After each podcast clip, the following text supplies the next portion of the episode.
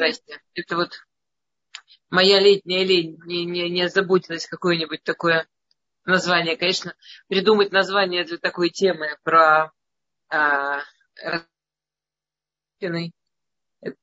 а, такая супер, на самом деле, интересная, популярная тема, начиная с мужчин с Марса, женщин с Венеры и так далее.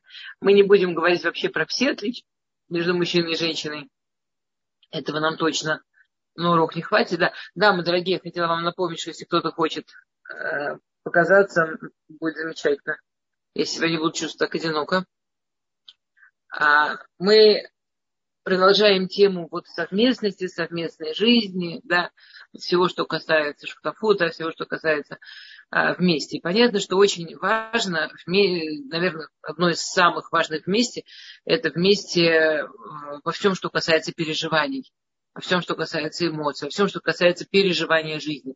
Знаете, на самом деле, да, э, есть такой очень прикольный Рав Кавас, который у него есть э, такая, такая, такое, как, что он открывает лекцию, спрашивает, как вы думаете, какой самый популярный вопрос? И, и люди обычно очень быстро соображают. Это же самый популярный вопрос вообще, про, э, который спрашивают на религиозных э, всяких лекциях, это есть ли жизнь после смерти?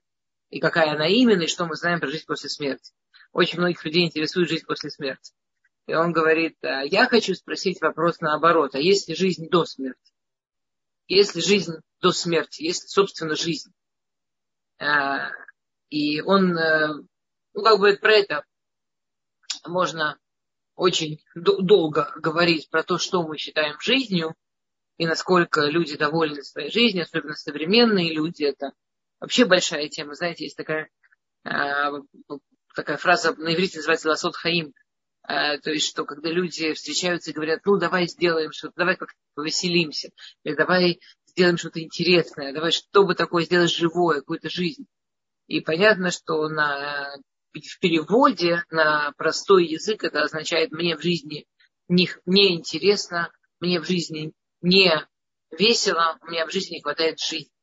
Действительно, да, Шломо Амела говорит, что э, Мацат это Хаим и Шашер Вахарта, что найти жизнь это только семья. Вот полное ощущение жизни дает только семья. Но то ощущение жизни, которое дает семья, это именно когда мы вместе в переживании жизни. Когда человек не одинок в переживании жизни.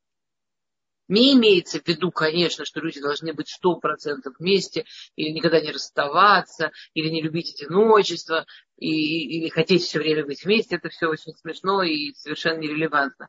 Но когда у тебя есть какие-то переживания, ты знаешь, что у тебя есть с кем им поделиться, кто держит твои переживания, кому они важны, это то, что, в общем-то, и называется не одиночество, а не то, что никогда не быть одному. Мне кажется, любой человек сошел бы с ума, если бы он должен был никогда не быть один. Вообще не имел бы времени и места для себя.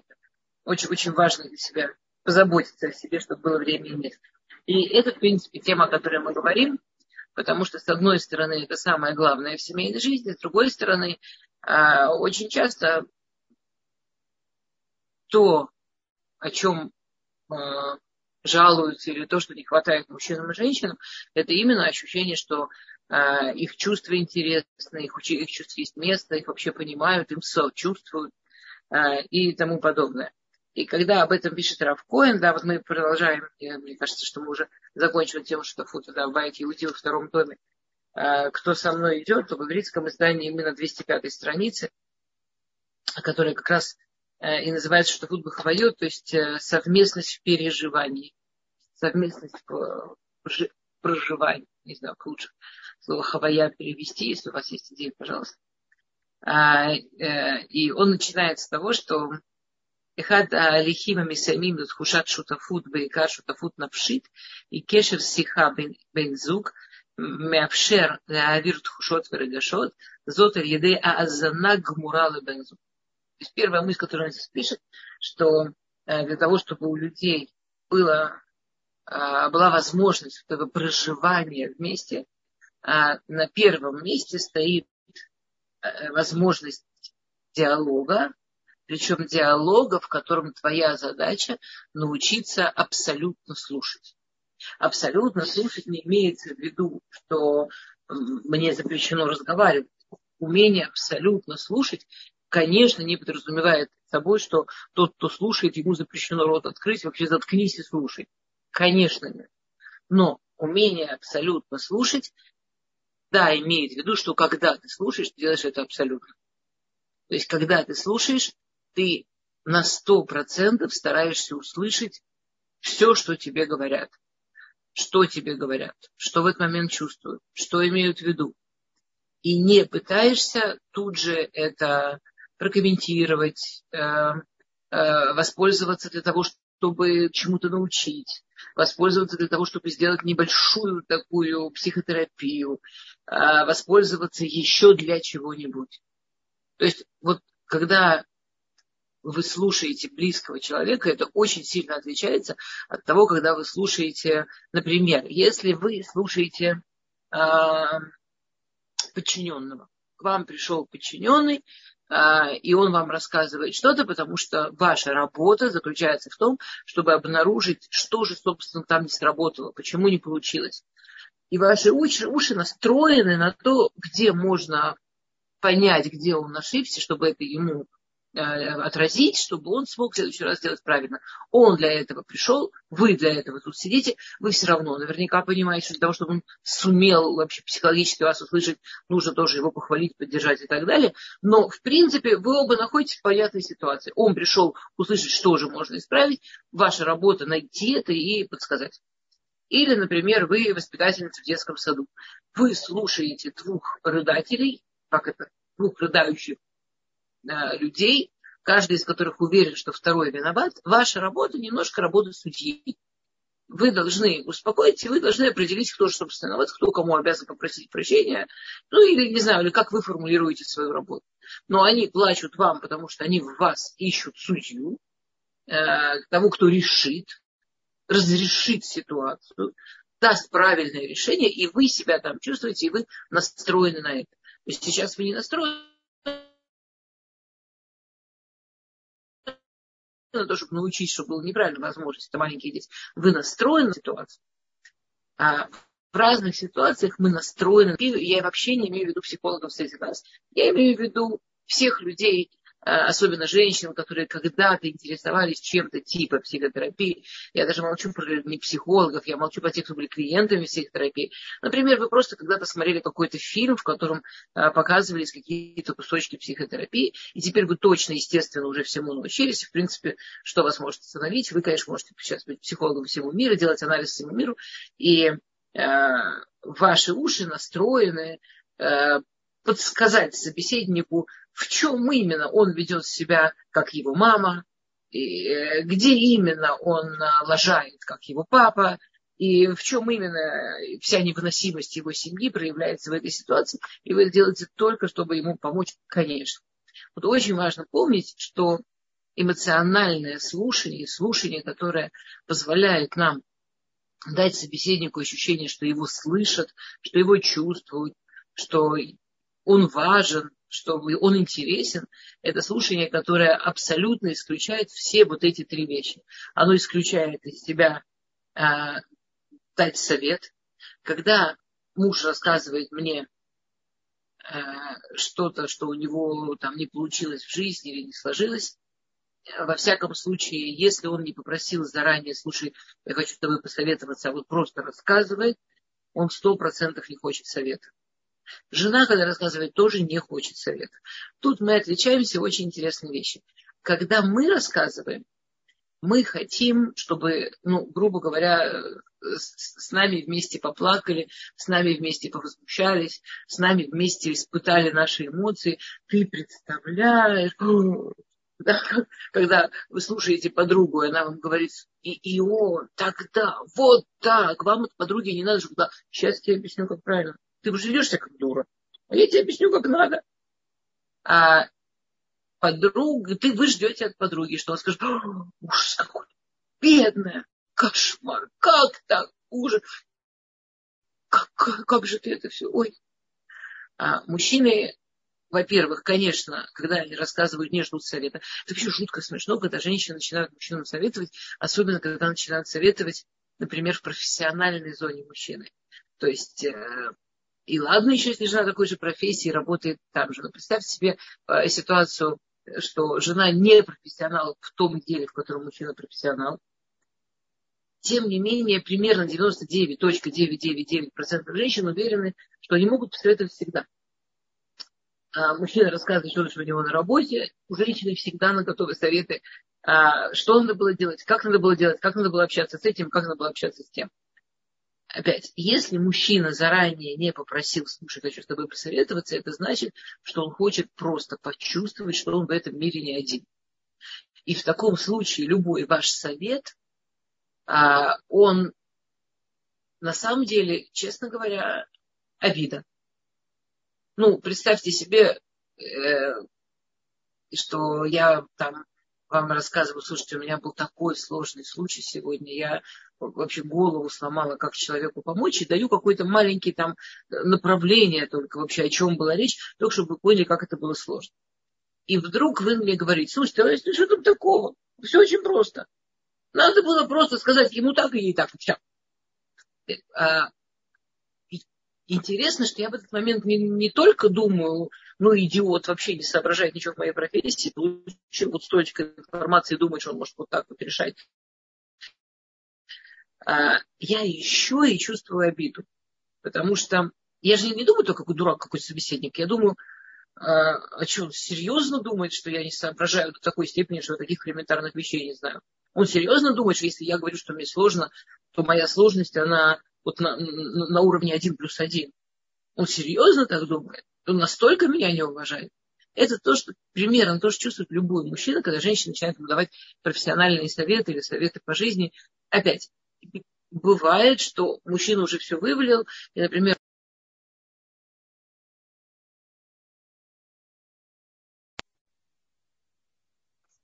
в чем-то, например, в отношениях с людьми. И он говорит, слушай, а вот как ты думаешь, или как ты это видишь? Как бы ждет от нее советы и проговаривает это, а тогда, конечно, все замечательно, совет сколько угодно. Но когда мужчина просто выплескивает, Значит, ошибка номер один – начать советовать, ошибка номер два – начать реагировать как женщина. «А, ужас, какой, эти все эмоции его только раздражают. Мужчины ждут чего-то другого. Мужчины, естественно, как мы все понимаем, построены иначе, чем построены женщины. А мы я, я не дай бог не хочу сказать вот эту э, известную такую странную формулировку, что женщины эмоциональные, а мужчины когнитивные. У нас все в порядке с мозгами, у них все замечательно с эмоциями. Я вообще, честно говоря, абсолютно уверена, что мужчины намного более эмоциональные, чем женщины, а, что многие, не все, хорошо, что большинство мужчин а, намного более чувствительные, чем женщины. Все мамы, которые воспитывали мальчика и воспитывали девочку, поймут, о чем я говорю. Мальчики намного ранимее, мальчики намного а, более такие ассоциативные у них в этом мире столько вообще всяких переживаний. И там, маленькие мальчики, пока их не научают, что мужчины не плачут, плаксивее, чем девочки часто. Маленькие мальчики, они очень, очень чувствительны. А, то, что да, мы, женщины, живем намного больше вот этими вот эм, эмоциональными, эм, как это по-русски, эмоциональными, скажем, Э, проводками, давайте скажем, наружу. Мы намного больше интуичим, мы намного больше тревожимся, у нас намного лучше работает воображение, да. Э, мы намного быстрее, чаще. Большинство женщин намного быстрее думают и еще чаще намного быстрее представляют целые миры, чем мужчины. А мужчины чаще, опять не всегда, но чаще больше верят в то, что правила работают, и мужчины меньше представляют. Поэтому плюс у мужчин из-за их вот этой гиперчувствительности, а, как у всех очень чувствительных людей, в первую очередь чувствительность выражается на том, как им, собственно, а, справляться с чувствительностью относительно самих себя. То есть а, вот все, что касается уверенности в себе, уверенности в том, как меня воспринимает мир, вот всем, что касается вот этой области, чаще мужчины намного более болезненные, чем женщины. А, Причем для мужчины это такая запрещенная территория. Если у нас обычно нет никакой прямой сказать, ой, я не знаю, у меня получится, не получится, мужчина обязан его так воспитывать, он обязан все время демонстрировать, как он уверен, и как вообще он самый, и как он может. И внутри под этим большой-большой слой, а вдруг не справлюсь. То есть, в отличие от нас, у мужчины есть некая, некий знак равенства. Я не хочу сказать, что таких женщин не бывает. Такие женщины тоже бывают. Но такие женщины тоже бывают. И у женщин это чаще всего травма детства или травма, связанная с воспитанием. А у мужчины это часть быть мужчиной. Понимаете разницу, да? А у мужчины очень часто успех равняется быть мужчиной, то есть провал практически равняется перестать быть мужчиной, равняется перестать вообще иметь право на жизнь. А, и это во всем, скажем, очень мало женщин, которые, если а, у них э, там на работе с кем-то конфликт, это у нее ощущение, что вообще уже ничего не стоит. Очень много таких мужчин. Так же, как сколько очень мало женщин, у которых какая-то проблема в интимной сфере, для нее это равно, что она уже не женщина. И практически у каждого мужчины проблема в интимной сфере равно он уже не мужчин. И таких сфер много, что для мужчины очень чувствительные. Это нужно осознавать, и это нужно уважать.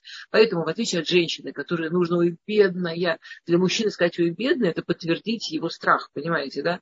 То есть мужчине ровно наоборот. Мужчине, когда он рассказывает о какой-то проблеме или о какой-то сложности, то, что необходимо услышать, мужчине необходимо услышать какой ты молодец, и как я в тебя верю, и как ты самый крутой, и как ты самый лучший, и как ты наверняка справишься, и вообще, и вот даже в этой истории вот тут и тут ты вообще просто был блестящий. Какие ты... Фишка быть честным. То есть фишка – это действительно настроить свои уши на то, чтобы услышать, где он молодец, и услышать, где он справился, и услышать, где он может, и услышать, где он крутой. А Рамбам пишет, что женщина Михабдует э, Армидай, что женщина может уважать мужа больше, чем э, достаточно, больше, чем возможно. И, э, и в самой этой фразе заложен некий парадокс. Потому что, если вы помните, как мы говорили, когда-то мы говорили, мне кажется, о любви и уважении, сравнении между любовью и уважением, то мы говорили, что формулировка любви – это, в принципе, я могу любить по выбору. Я могу выбрать и построить себе любовь кому угодно. Я могу вообще к абстракции, э, к ребенку у меня в животе, которого я только на каком-то таком а, уровне чувствую, я могу прекрасно построить любовь. А, я, у меня одно время был приемный ребенок, и э, то время, которое было от момента, что мы решили его взять, до момента, что мы познакомились, я практически к встрече, я его уже почти любила. То есть я даже его не вынашивала. А, да, дам еще у кого-то пропадает звук. Есть еще проблемы со звуком. У меня прям полный интернет, прям полная сетка. Посмотрите, пожалуйста, есть... Нет? Я не знаю, вы не, не реагируете? Нормально? Хорошо. Я видела, что были вопросы, я вам очень за них благодарна. Мы обязательно к ним вернемся. Я просто хочу закончить идею и а, тогда поговорить о вопросах.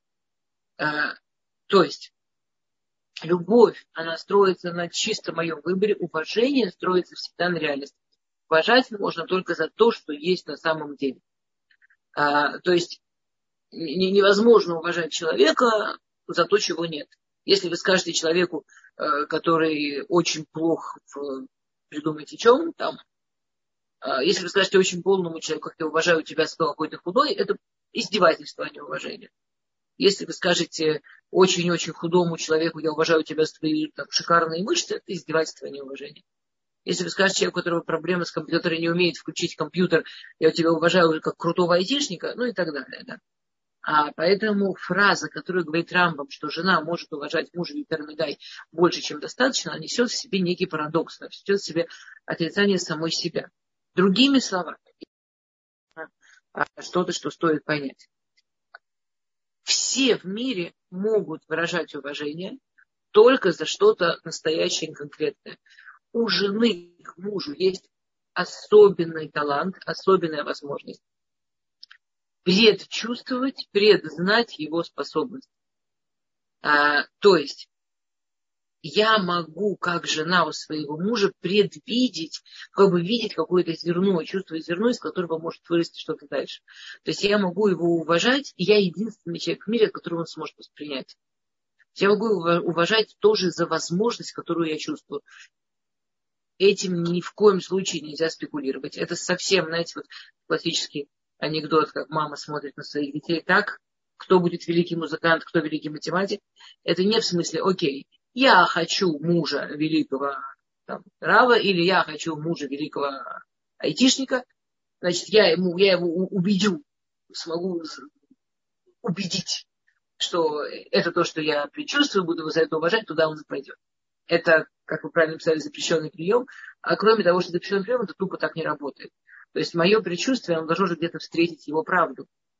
Мое предчувствие, оно правда. У жены с мужем есть вот это вот некое совместное поле предчувствия. Он это про себя тоже где-то чувствует. И когда она говорит, он встречает, что это правда. Если она просто придумывает, что хочет она безотносительно него, он не встретит правду, он потеряет доверие, и, и вот этот потрясающий инструмент, и потрясающая возможность, которая у жены есть, просто пропадет в никуда. Очень жаль.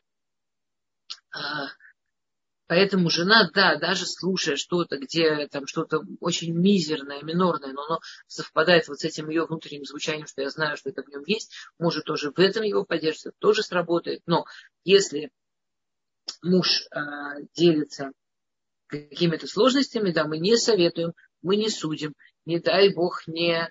Есть такие очень справедливые женщины, очень справедливые, очень глупые, но очень справедливые, э, которые говорят, а ты знаешь, в этом случае ты был неправ. Он тебе зачем это рассказывает? Мало ему то, что он на работе получил. Вообще, многие женщины не понимают, в каком мире живут мужчины. Мы живем в мире женском, хотя бы на какой-то процент, но серьезный, мы живем в женском мире. И в женском мире есть свои правила. В женском мире можно плакать, в женском мире можно капризничать. В женском мире а, можно позвать подругу, чтобы вместе с ней съесть пирожное, чтобы поговорить о том, какие все мужчины гады. В женском мире а, можно быть слабой. В женском мире, а, когда я буду плакать, меня будут жалеть. В женском мире, когда я, я в принципе, имею право там, на истерику, и даже прикольно. Я не дай бог ничего этого не рекомендую, но в женском мире эмоции, они совершенно, у них есть свое законное место. Мне, мне кажется иногда, что скажем, в компаниях у молодых девочек у них должен быть какой-то негласный, какая-то негласная очередь. Потому что в женском мире, скажем, вся эти компании молодых девочек, и там девочка заняла, что именно она сейчас та, которую все жалеют и которой все сочувствуют, и вот она сейчас самая бедная, а если ты смотришь со стороны, ты прям видишь ее подружек, которые у них внутри вот такой вот сидит, подпрыгивает, а когда моя очередь, а когда моя очередь. Потому что они понимают, что будет их очередь. И они имеют на это полное право. Соответственно, мы, женщины, это одна из причин, по которой в среднем статистически мы живем минимум на 2-3 года дольше, чем мужчины. Потому что наши эмоции имеют выход, наши эмоции имеют право, они нас внутри не сжирают. А, ну, близко не так, как мужчины. Мужчины живут в мире, где ну, скажем, слава богу, сефардские, как э, восточные мужчины, э, в их культуре это намного более здорово. Это уже нужно смотреть там на, ну, скажем, в Израиле сефардские мужчины, мужчины там, из Марокко, мужчины из Ирака, они намного более здоровые, им можно плакать, им можно выражать эмоции, и можно там друг друга обнимать по спине, хлопать и сочувствовать, поэтому, соответственно, э, они у нас здоровее, в принципе, обычно. Но если мы говорим о среднем скажем так, европейскому еврею или среднем европейском мужчине, они живут в очень холодном мире. Они живут в мире, в котором ему запрещено плакать. Иначе он тряпка, а не мужик. Ему запрещено выражать эмоции. Ему запрещено а, практически чувствовать. Ему запрещено а, чтобы ему было трудно, он должен со всем справляться. Ему запрещено, чтобы ему было страшно, он должен быть бесстрашным. Ему запрещено делиться эмоциями, а, потому что его, если его друзья недостаточно подготовленные, более классические, они его просто поднимут на смех и будут думать, что так прикалывается, и сами будут прикалываться тоже. А, ему можно воспользоваться там какими-то альтернативными средствами, типа выпить, не дай бог. А, в общем, больше и все. И Вот мужчина. Значит, теперь плюс он обязан быть все время в соревновании. И он в этом соревновании обязан побеждать. А, и вот этот мужчина, пришедший из мира, где одно сплошное соревнование и ноль возможностей к эмоциям, приходит домой, в то место, где он надеется, что у него есть жена, которая сможет вообще принять его и услышать его. И там рассказывает ей, что там, что у него накипело. И тут она говорит, слушай, а вот эта ситуация был неправ. То есть она тот самый судья, который про соревнования, про запрет эмоций, она была просто вот взять и забить человека окончательно. А, ну и понятно, что все, что касается психотерапии, во-первых, мне, конечно, очень часто хочется сказать, ну, пожалуйста, ну, не, ну, если у вас нет образования, как работать элементарно с электричеством, ну, не лезьте к обнаженным проводам. Если вы не образованы, как делать операцию на мозг, если вы не нейрохирург, ну не надо лезть э, с ножом кому-то в голову. Если у вас нет специального образования, как там э, работают, там, и, там нужно иметь некое образование. На самом деле мы очень много лет учимся. Те, кто этим занимаются серьезно, мы очень много лет учимся. Скажем, там, чтобы я, например, занимаюсь семейной терапией, чтобы иметь на это право, я после второй степени, то есть после там 6-7 лет академической учебы, еще 7-8 лет делала на это дополнительную учебу, чтобы получить диплом именно на семейной терапии. Это не, не минутное дело, это не, не так быстро. И, пожалуйста, если вы не знаете, как работать с душой, ну не надо лезть в душу. Вот, э, не, можно по-человечески, но хотя бы не играйте, как будто это какая-то там а, терапия. А, и это очень, и поэтому, когда это делает человек, не умея, а, я вам в скобках скажу, мы сами, кто обучен, мы не имеем права этого делать с родственниками, мы не имеем права делать с семьей. Это не сработает. Нельзя это делать с близкими людьми, да, людьми, даже если ты супер обучен. Прям вообще все, что хочешь, знаешь. А, поэтому все, что вот вся эта семи-терапия, все эти семи советы, так твоя мама, так твой папа, они э, шаг второго звучат между издевательством и оскорблением. Вот где-то там. А, типа, от хочет покруче поиздеваться, вот хочет побольнее ударить, побольнее оскорбить. А поэтому, к сожалению, это все вообще не относится к теме слушать. А слушать это то, как мы сказали, абсолютная попытка почувствовать человека, услышать, понять человека. Если это к женщине, то сопереживание, если к мужчине, то поддержка и восхищение. А, окей, давайте я посмотрю. Я не знаю, мне... Ну, давайте, чтобы я далеко не, не убегала, посмотрю, какие... Я, э, давайте я посмотрю, что вы написали до сих пор, а потом дальше пойдем. А, поехали. А если нужно посоветовать, кому нужно? Вот смотрите, замечательный вопрос. А если нужно посоветовать? Если это вам нужно посоветовать, а ему не нужно, то вспомните, что это он сейчас с вами говорит. И вообще совет – это когда нужно тому, кому советуешь. А то, что у вас есть некий инстинкт, что вам ужасно хочется посоветовать, и вы уверены, что ваш совет обладает потрясающей ценностью, и вы не можете лишить его вот этого подарка, ну, э, во-первых, лучше сдержитесь. Очень-очень вам рекомендую ни один совет, который дан до того, что о нем попросили, не может быть услышан. Вы знаете, а, вот у вас такое было, что вы идете по улице и вы видите, не знаю, маму, которая кричит на ребенка. Я была в Юрмале, и я там видела а, маму, которая приехала туда откуда-то там отдыхать, и говорила на очень понятном мне языке, и говорила со своим маленьким ребенком ужасающе. То есть там можно было из каждой фразы прям стоять за ней и выписывать, какие травмы детства она ему делает. Ну, все время, что она его не шлепала, потом она просто стала его шлепать, и там, в общем, все стало легче на самом деле, все стало лучше. Вот угадайте, я побежала делать ей э, терапию, советовать ей и рассказывать, как правильно воспитывать детей. Я, я, я расширю вопрос. Кто из вас остановила бы эту маму за руку, посмотрела ей в глаза и начала объяснять ей, как правильно воспитывать детей. А почему? Вот я подозреваю, что никто. А почему? Ну, вот ей явно нужен совет. Вот ей сто процентов нужен совет. Вот ей Бог вручил живую душу, но она этой душой, душой издевается. Но ей же нужен совет. Почему мы не побежим ей советовать? Что мы такие жадины злюки? Мы не побежим советовать, потому что мы все понимаем, что человек, который не просит совета, совета не услышит. Более того, человек, который не просит совета, скорее всего, совет вызовет у него такой антагонизм, что самый умный, самый лучший совет, все его внутреннее состояние будет настроено только, чтобы доказать, что совет никчемный, ненужный и неправильный. И, ну, как из, из, из, из, вашего замечательного, хорошего совета выйдет ничего в лучшем случае, или вред в худшем.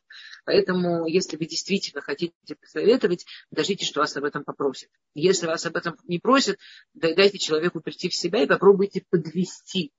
Ну, например, там прошло сколько-то часов, вы видите, что он успокоился, ему уже легче, вы поддержали, вы дали ему ощущение, что он молодец, что, у него, что вы у него есть и так далее. А, и после этого вы говорите, слушайте, вот я все время думаю, о чем-то не рассказал, у меня есть какие-то даже мысли по этому поводу, и замолчать. Если он готов что-то воспринять, он вам скажет, ну расскажи что. Если он не готов воспринять, он уведет его в другую сторону, разрешите ему это. А тут, значит, э, НБ написал, некоторые, да, вмешиваются, некоторые вот так выдают советы. И это еще более яркая иллюстрация. То есть, если э, вы знаете, что бывает такое, что вот такая женщина кричит, кто-то на улице к ней подходит и говорит, давай я тебе там сейчас посоветую. Она говорит, стоп, стоп, подожди, я еще бумажку достану, все законспектирую, и потом начинает себя иначе вести. Ну, у вас потрясающий жизненный опыт. Я вам расскажу, что в основном это работает иначе. А, шалом, откуда это берется, что когда рассказывают, ждут только оханья. Я рада совету. А, а Виталь, а, вы рады совету, а, по-видимому, потому что вы не позволяете себе делиться эмоциями, а когда вы уже кому-то что-то рассказываете, вы рассказываете очень адресно тем людям, от которых вы хотели бы совет получить. А мы говорим именно о а, ситуациях эмоциональной близости. Мы говорим именно о том, когда люди хотят почувствовать, что они вместе, а не что люди хотят почувствовать, услышать профессиональный совет.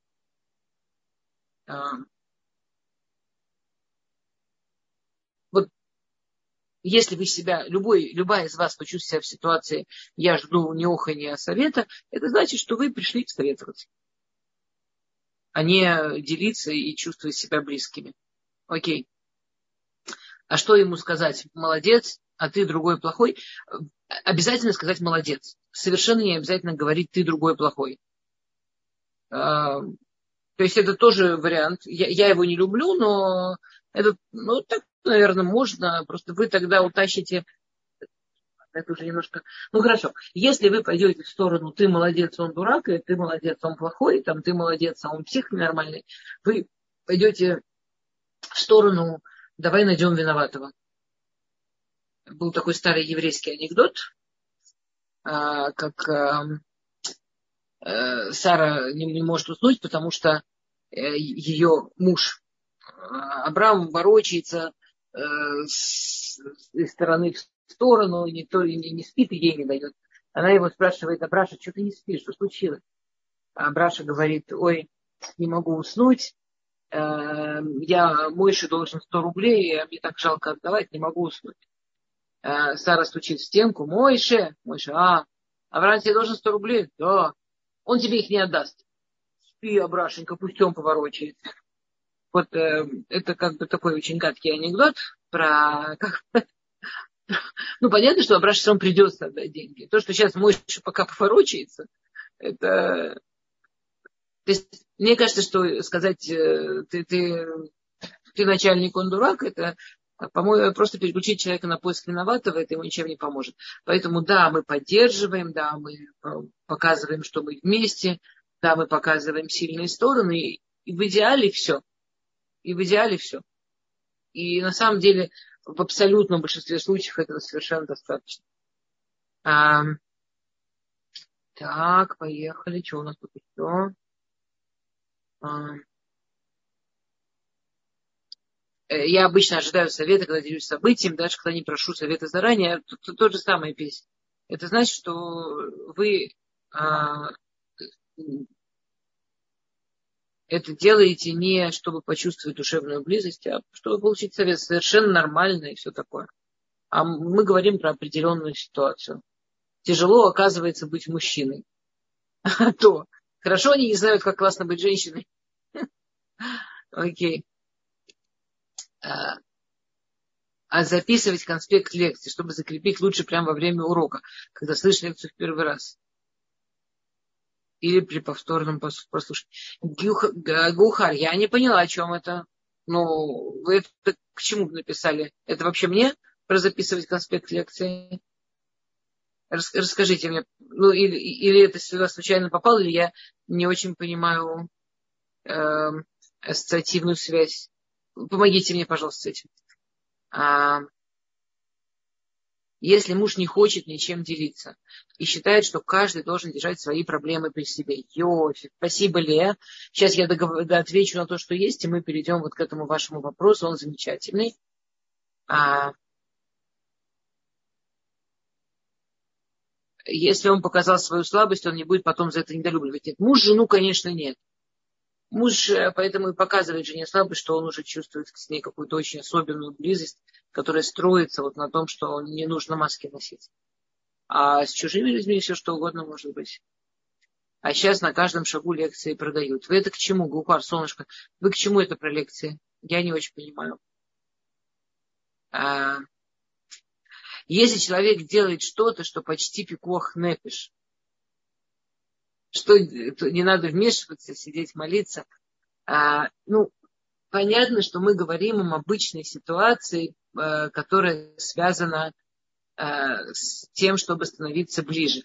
Теперь обратите внимание, например, а, муж или ребенок делится с вами какой-то ситуацией, а, которая на самом деле пикох. Там ребенок вам рассказывает, не знаю, что-то там ужасное, или, или муж, неважно.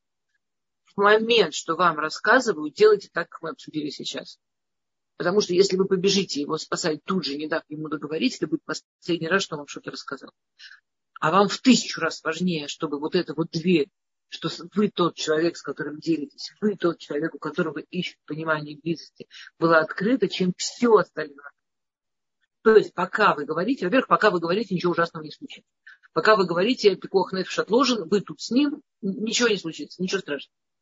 А когда вы его там поддержали, пообнимали, поохали, ну, неважно, поддержали тем способом, который вы считаете релевантным, и человек там отдышался и там собирается от вас отходить, вот тогда, конечно, уже нужно срочно что-то делать. И, конечно, если это опасность для жизни, мы, ну, понятно, что никто, не дай бог, не будет сидеть в стороне. Конечно. Но давайте, ну, ну не бегите. С вами сейчас говорят, побудьте в этом. Это не страшно. Наоборот, когда с вами говорят, значит, в этот момент вы тут есть, ничего не случится. Вы уже, вы за руку держите. Человек стоит на краю крыши, собирается прыгнуть. Все время, что он с вами говорит, он не прыгает, он говорит. Возможно, если вы с ним э, завяжете достаточно сочувственный разговор, каждый ваш шаг назад интуитивно его тоже оттянет назад. Каждое ваше дыхание с ним интуитивно заставит его дышать. И тем более все опасности для жизни, которые не будут в эту прямо здесь сейчас это на самом деле то, что Рут написала, очень-очень важный вопрос. Ой. А, то, то, то, то, что вот вопрос, а что же мне только охоть, ахать или там только эмоционально реагировать, а если это действительно ничего о чем-то реально опасном рассказывает и реально, реально важно.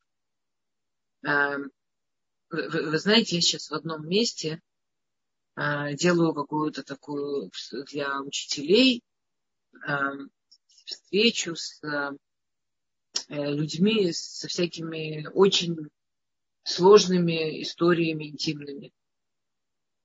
Потому что дети современные бывают, что делятся учителями вещами, что если у учителя не будет э, изначальной готовности вдохнуть, выдохнуть, слушать ребенка до конца, и чтобы на нем не было написано катастрофа, дайте мне сбежать, я не могу это слушать, ужас какой, а, а, то действительно можно очень навредить.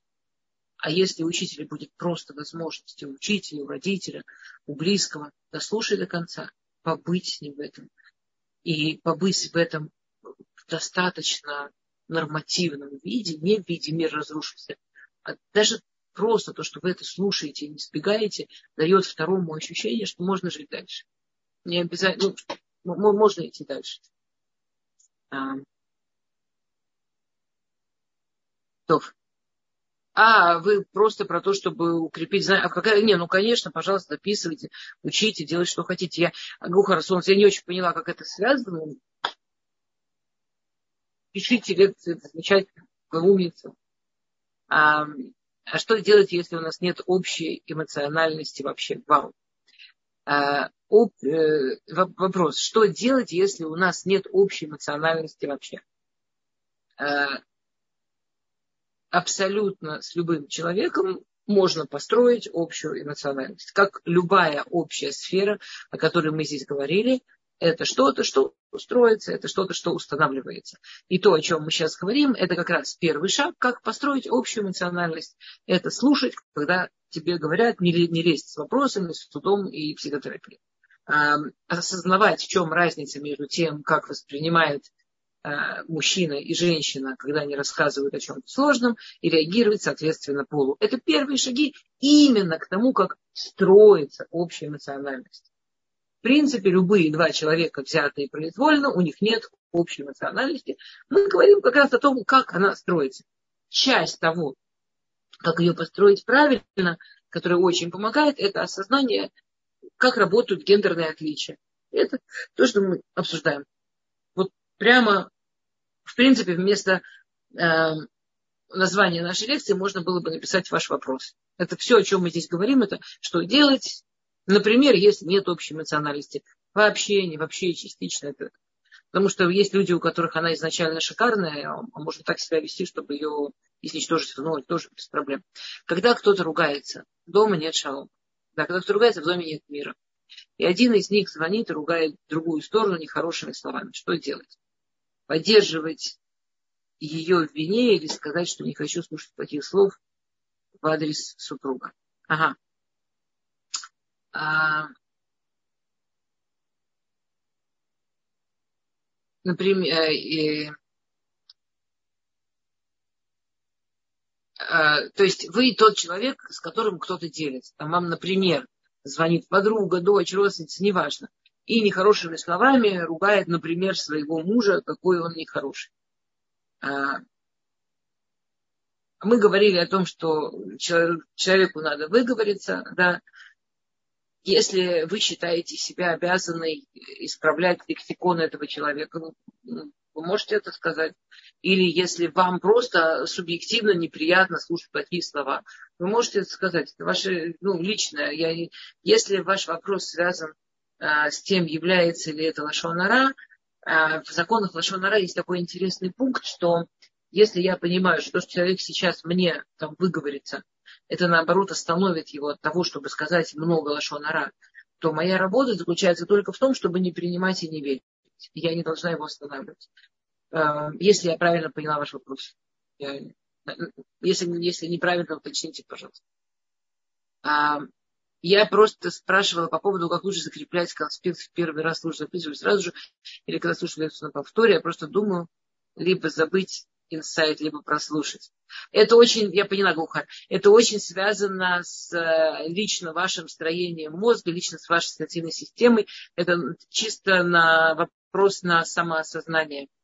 А, скажем, э, на самом деле каждый раз, когда вы слушаете какую-то лекцию, вы воспринимаете ну, в среднем 10% информации. То есть, когда вы будете слушать в следующий раз, э, вы просто большое, и у вас будет ощущение, вау, вот второй раз слушаю, прям новое услышала, с большой вероятностью будет значить, что старое вы не услышали. Поэтому я лично большой фанат э, инсайты записывать сразу. э, есть огромная вероятность, что во второй, третий раз этого инсайта не будет. Ну, просто другие 10% мозг воспримет. 20. Я не хочу никого, если вам с этим не просто. И мы возвращаемся к вопросу, что делать, э, если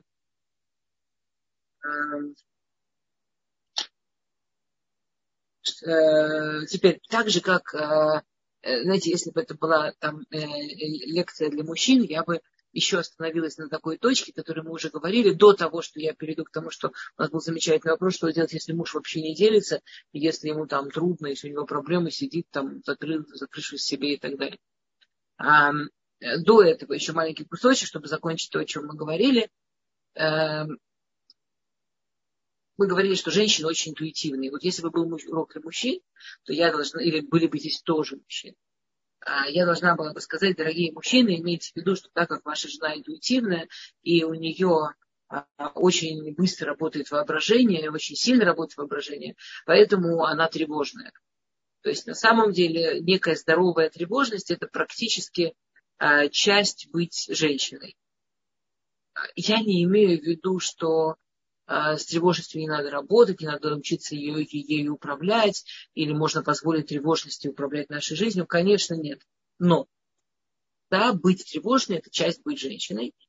Поэтому, скажем, я бы сказала, дорогие мужчины, а, там, задерживаетесь, звоните. Как бы вам ни казалось супер нелогично, что если вы задерживаетесь, жена уже вас там почти похоронила, у женщины это совершенно логично, потому что в ее воображении она уже там э, что только не пережила, и где только уже не побывала, и уже похороны тоже закончились.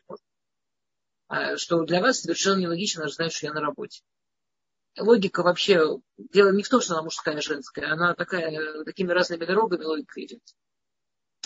А, и поэтому, скажем, если можно, например, мужу объяснить, что это не обвинение. Я не хочу сказать, что ты там бесчувственный, или что ты плохой, или что я тебя в чем-то подозреваю.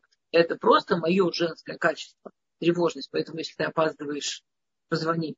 Если ты пришел и видишь, что я там тревожусь за ребенка, у него там что-то маленькое случилось, а мне уже кажется, что вот-вот там неизвестно, что будет, или он опаздывает, а я уже э, не, не думаю, что я с ума сошла, или там просто так паникерша. А это часть быть женщиной, определенный уровень тревожности. А, точно так же я хочу сказать женщина, вот то, что мы сейчас говорили, о том, что а, для мужчины вот это вот а, уважение, а, ощущение успеха, ощущение, что его видят и ценят, равно мужественность, равно вообще право на жизнь. Обратите внимание, это очень часто проявляется в разных вещах в доме, которые женщина может даже не осознать, насколько они а, не маленькие все примеры, которые я привожу, пожалуйста, возьмите их. А, ну, если они вам не подходят, не подходят. Скажем, я сейчас скажу пример, который в моей семье вообще не работает. А, классический пример, если вы еврейская религиозная семья, то муж в шаббат говорит слова Торы.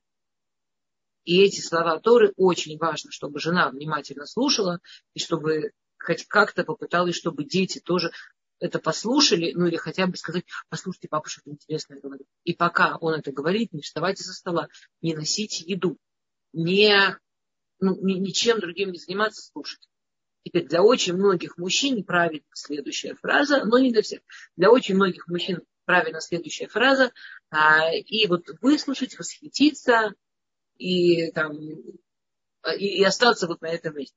Скажем, например, у меня в семье муж обожает, когда мы начинаем потом это обсуждать, э, когда мы начинаем об этом там спорить, или когда мы начинаем какие-то разные источники приводить к тому, что он сказал. Моему мужу это очень нравится, это ему наоборот вот прекрасно с этим, с точки зрения вот его мужского. Но большинство мужчин нет. И это уже можно, ну, как бы любую вещь нужно смотреть на своего конкретного мужа. А, мнение папы, высказанное для детей. Очень часто маме, мам, мы часто женщины лучше чувствуем а, других людей, лучше знаем детей, мы более интуичны, мы лучше понимаем про воспитание. Нам трудно с тем, что он там чего-то такое сказал. Не при детях. Не, не ставить мужчину в ситуацию, что ему делают замечания при детях. Я сейчас даже не говорю со стороны, насколько это нездорово для детей. и насколько это для детей неправильно, особенно для мальчиков, ну, для девочек со своей стороны, для мальчиков со своей стороны, э, спорить и оспаривать то, что уже сказал другой родитель при детях. И это не важно, если он тоже так делает. Он тоже так делает в тишине, в комнате, без, без детей, обсуждайте, что так делать неправильно. Это и неправильно и в другую сторону делать, просто совсем из других расчетов. А, и давайте все-таки вот этот вот вопрос, который был, значит, э, понятно, что мужчины переживают и женщины свои а, сложности, как мы уже начали говорить, очень по-разному. Если женщины переживают свои сложности, не все, не все. Одна из самых частых фраз, которые я слышу, послушала ваш урок, поняла, что я мужчина. А, мы все разные, нам можно быть разными. И тоже многие женщины, которые говорят, я все переживаю как мужчина, а потом на нее смотришь поблизости, абсолютно женщина. Это еще очень интересно, как, как люди себя воспринимают. Знаете, я э, когда хочу понять про детей или про подростков, э, кто самый такой, который соревновательный, который не может себе позволить проиграть, который должен всегда выиграть. Э, самый лучший вопрос, который можно задать, это кто из вас не может себе позволить проиграть, а, молчание, а кто из вас готов проигрывать, кто из вас прям крутой в том, что может всегда проиграть. Вот те, кто первые кричат «я», это точно самые, которые проигрывать не могут. Они настолько не могут проиграть, что в этой игре кто самый, кто умеет проигрывать, они тоже должны выиграть. Они в этой игре не могут проиграть. А есть иногда люди, которым надо быть на первом месте, и это совершенно нормально. А женщины в основном, в большинстве, когда нам плохо, нам нужна группа поддержки, нам нужно, чтобы нас обняли, нам нужно, чтобы нас прям вот поддержали и словами, и физически иногда, чтобы нам там прямо почувствовать, как мы не одни. А большинство мужчин, не все, но большинство мужчин, когда им плохо, трудно, сложно, им нужна пещера. То есть в идеале забраться в пещеру, забить вход камнем, чтобы никто не трогал и дать попереживать самостоятельно. А для многих мужчин пещера – это диван в салоне. И вот приходит жена и видит мужа, который сидит на диване, весь в себе, или весь в телефоне, или весь в каком-то компьютере. И ей кажется, что это вот он не хочет делиться переживаниями. И она, как женщина, которая знает, что для нее лучше всего, а, чтобы во время переживания поделиться, вообще готова раскрыть объятия и начать разговаривать, начать общаться, а он, которому вот действительно сейчас трудно и тяжело, не будет общаться. Когда ему действительно трудно и тяжело, он будет э, входить в себя и там э, разбираться сам с собой. Ну, замечательная история, что молодая семья, муж приезжает домой, и жена его встречает словами, ну где же ты был? Я тут одна, мне так плохо. И он слышит на своем мужском языке «мне плохо», равняется «оставь меня в покое». И он после целого рабочего дня, жутко уставший, героически разворачивается, садится в свою машину, еще час просто тупо сидит в машине, чтобы дать ей побыть домой. Раз неплохо, наверное, ей надо. А, представляете, к чему он вернется домой, к какой обиженной жене, которую бросили, можно сказать, посреди горяченького, она только дождалась кому поплакать, а он развернулся ушел, равнодушное, бездушное, бесчувственное А, окей, давайте вернемся к вопросам. Я очень постаралась коротко, чтобы успеть ответить. Ага, вот. А, шалом, мой муж работает очень тяжело и много и отдыхает только в шаббат. У него есть очень высокая потребность в общении с людьми. Поэтому просит каждый шаббат звать гостей. Когда я отказываюсь, он говорит, что я его не слышу и не понимаю. Как правильно поступить в данной ситуации? Слушайте, э, очень трудно взять человеческую жизнь и давать вот так вот реальные советы э, э, онлайн. Потому что, с одной стороны, очень можно понять вашего мужа его потребность в людях. С другой стороны, вы тоже живой человек, и когда вам хочется спокойного и тихого шаббата, вы имеете на это полное право. В идеале можно подумать с мужем вместе о двух направлениях. То есть первое, вот поднять вот это, что вы его слышите, вы понимаете его потребность, вы его цените, вы ему благодарны. А, и поэтому вы так часто приглашаете гостей. Но тоже вы бы хотели, чтобы он вас услышал и вашу потребность в тишине, в более интимном шаббате. Э, и как-то подумать, как это разделить, как это удобно вам обоим. И второе, это э, очень часто люди, которые привыкают к тому, что в шаббат они такие молодцы, приглашают много гостей. Знаете, моя э, дочка, э, она слушала записи хасидских историй. И она прибегает ко мне и говорит, мама, ей 4 года, я тебя научу, откуда берутся дети. А то вот у нас нет до сих пор еще одного маленького, я тебя сейчас научу, как берутся дети. Что это было при большом течении народа, мы все немножко ошалели, 4 года ребенок сейчас научит. Значит, она меня научила, она говорит, что сначала надо принимать очень много гостей, потом к тебе придет Илья Уанови, и потом у тебя будет маленький. Все очень просто, такая ясная, четкая инструкция, как сделать так, чтобы у тебя, было много, у тебя родился маленький. А, но действительно, на самом деле, это такая большая еврейская ценность а, и большая такая еврейская ну, вера, что это прекрасное, замечательное поведение, как Авраама Вину, принимать много гостей. Но иногда люди а, настолько привыкают к большому количеству детей, а, гостей, что а, отвыкают, как можно сделать интимный шаббат, шаббатом как раз полным общения, а, ну, общения другого более интимного, более семейного. Как можно сделать шаббат, в котором нет много гостей, что какое-то развлечение получается само собой, а когда шаббат с маленькой семьей, нужно делать усилия. Может быть, играть в какие-то игры, может быть, что-то привести к этому. А, то есть попробовать не, не только договориться, что какие-то шаббаты будут с большим количеством людей, какие-то с маленьким, но и когда шаббат только в семье, прямо подумать, как сделать так, чтобы мы с мужем оба почувствовали, что когда в шаббат даже только своя семья, это все еще дает, исполняет потребность в общении. Это совсем на одной ноге, почти ничего не зная про вашу ситуацию. Эм, Все, что я говорю, может, вообще не подходит, потому что у меня нет никаких подробностей. Какие сильные стороны мы показываем.